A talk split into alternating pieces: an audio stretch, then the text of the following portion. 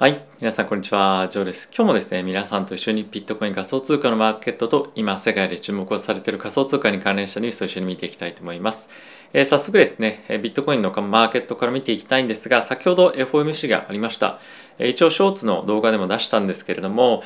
パウエル議長の言葉から出てきたのは、まあ、意外とハト派的な利上げに対して慎重な姿勢でした、少し前にですねパウエル議長からいろいろとコメント出てきたタイミングではですね思ったよりもあのインフレに対して前のめりな形でインフレと戦っていくぞみたいな感じかと思われたんですけれども、来年の見通し再来年の見通しのインフレについてはそれぞれ 2.6%2.3% ということで、非常に慎重なあの読みというかあの落ち着きだったかなと思います。でそういったこともあってですね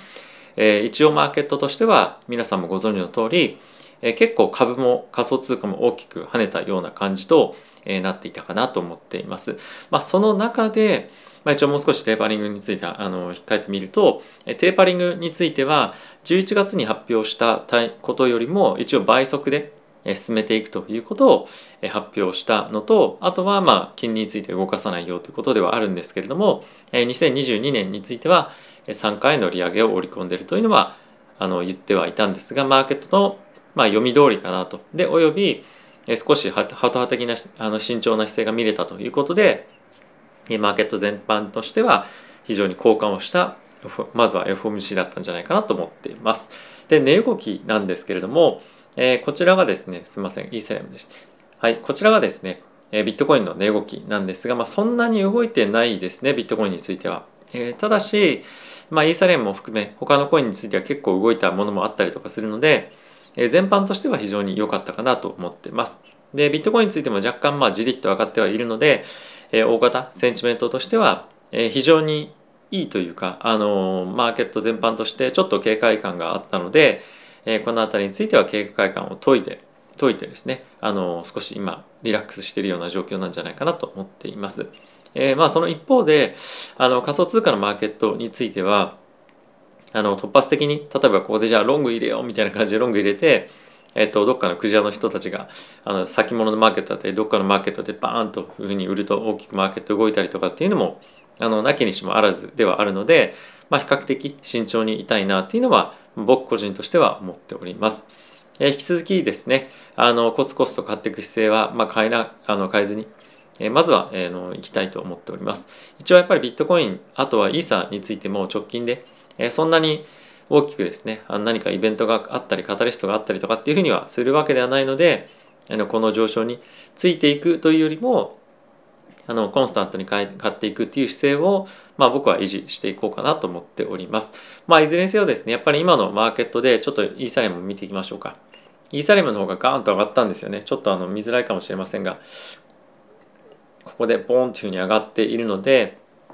あの、まあ、イーサリアムの方が、まあ、勢いが正直あるなという感じは、えー、あるかなと。なのでまあこのマーケットこの試合で、えー、積極的に何の通貨を買っていくかというふうに考えた時にあのビットコインをガンガン買っていこうとかっていうよりもやっぱりイーサレムの方を、えー、持っていきたいなっていうのは正直感じているところでは、えー、あるかなと。あとやっぱりここ最近の NFT のマーケットの盛り上がりっていうところもまた新たに出てきてはいるので、まあ、そういったことを考えると積極的なビットコインの買いというよりもマーケット全般としてはイーサの方が買いやすいんじゃないかっていうのは、まあ、僕は感じています。はいまあ、あとはですね今アバランチが大きく上昇してきたりとかっていうのは後ほどあのニュースで触れていきたいなと思いますけれども、えー、全般的に仮想通貨非常に、えー、今回の FOMC に対しては、えー、いい動きだったかと思いますしこの年末に向けて何か非常に強い売り材料が今あるかどうかっていうと、まあ、そういうわけでもないというところもあるので比較的安定したあの年末を迎えられるんじゃないかなっていうのはえー、あると思っております。はいまあ、なので突発的なあの何か仕掛け売りみたいなのだけはあの気をつけていきたいなと思っています。はい。で、まあ一応ニュースこちらの方であの FRB2022 年に3回利上げ想定っていうのが出ていて、量的緩和ですね、テーパリングについては3月終了っていうのを、えー、まあ、量的緩和3月終了というか、まあ、テーパリングのですね、3月終了というところを、えー、出ていましたと。この辺りは、あの、まあ、いろんなところでも出ているので、皆さんも、あの、ちょっと見てみるといいのかなと思うんですがさっきお伝えしたような内容がですねあの語られるというところであります。はいで、ここからですね、皆さんと一緒に仮想通貨に関連したニュース見ていきたいと思うんですが、えっ、ー、と、まずはですね、ブルームバーグこちらになっております。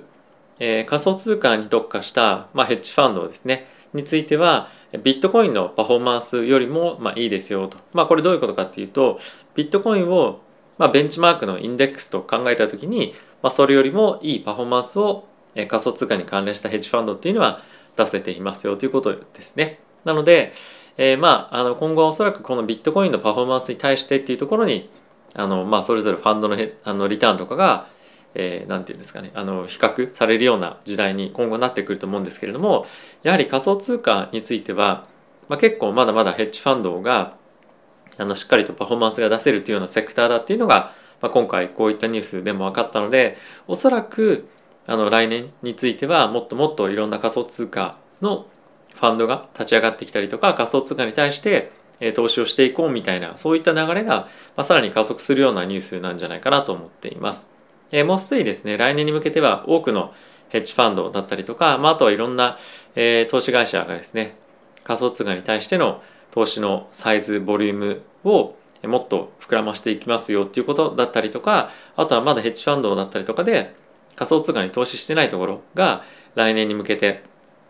投資を準備しているというようなニュースも多く出てきているので、年明けですね、結構こういった、えーと、FRP からの慎重な、利上げに対して慎重な姿勢というのもあったことからも、まあ、結構今入りやすいタイミングなんじゃないかなと思うので、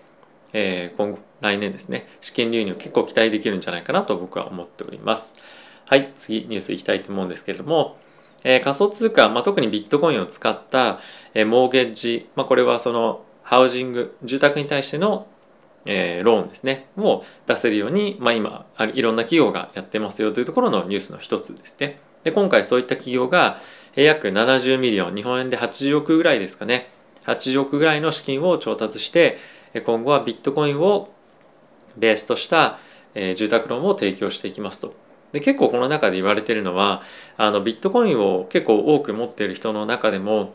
えー、銀行でお金を借りられない人とかっていうのは結構やっぱりいるそうなんですよね。ビットコインまあ長者じゃないですが、まあ、ビットコインで大きく儲けてる人の中でも、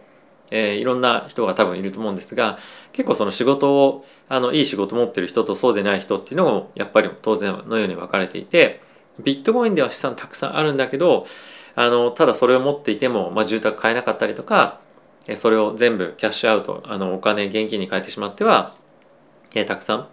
あの税金払わなきゃいけなかったりとかっていう悩みがいろいろあったりとかして、え悩んでいる状況ではあるんですが、そういった人たちに対して、まあ、ある意味救済っていうのはちょっと違う言葉かもしれませんが、まあ、あのそういった人たちに対してお金を貸していくことによって、え、さらにま金融マーケットがまいい循環をしていくんじゃないかと思うので、まあ、これについては非常にいいニュースかなと思います。でビットコインに対してのその売り圧力っていうところもかかっていかないような状況にもなるので、まあ、このようなサービスがどんどんどんどん膨らんでいくことによって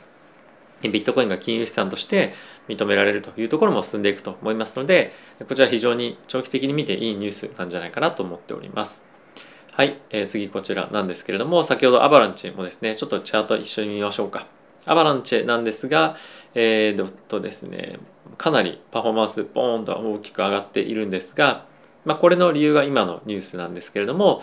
アバランチのネットワークの中で USDC のステーブルコインが使えるようになりましたよと。で、まあ、これ USDC についてはこれまで使えなかったんですけれども、非常にあの流通量の多いコインとトークンというところもあって、この辺りは非常に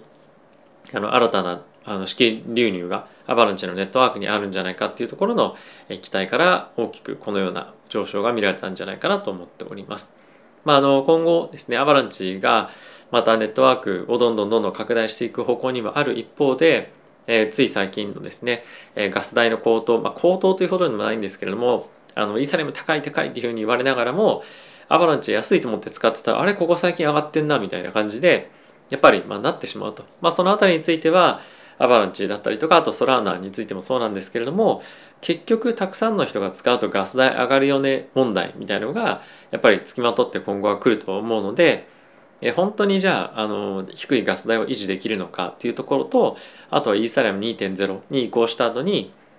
イーサのガス代がどこまで落ちるのかっていうところのやっぱせめぎ合いじゃないですけども、まあ、そこによってはあの今後アバランチについてはさらに価格を伸ばすかもしくは思ったより伸びないかっていうところは出てくるんじゃないかなと思いますしあとアバランチ自体の、え、ネットワークのアップデートとかっていうところも今後はあるとは思うので、まあ、そのあたりどういうふうにえそれぞれお互いがですね進化していくかっていうのは注目していきたいかなと思ってます。まあ、いずれにせよ短期的には非常にいいあのセンチメント状況かと思うので今後も注目していきたいと思っております。はい、でですねあのつい先日皆さんからあのコメント欄にて質問いただいたんですけれども僕もですねついにあのどこのサービスを使って税金払うかっていうのも今回決めましたのでちょっとお伝えさせていただこうかなと思っております。で一応概要欄の方にもちょっと前から貼っていたんですけれどもえこのクリプタクトさんの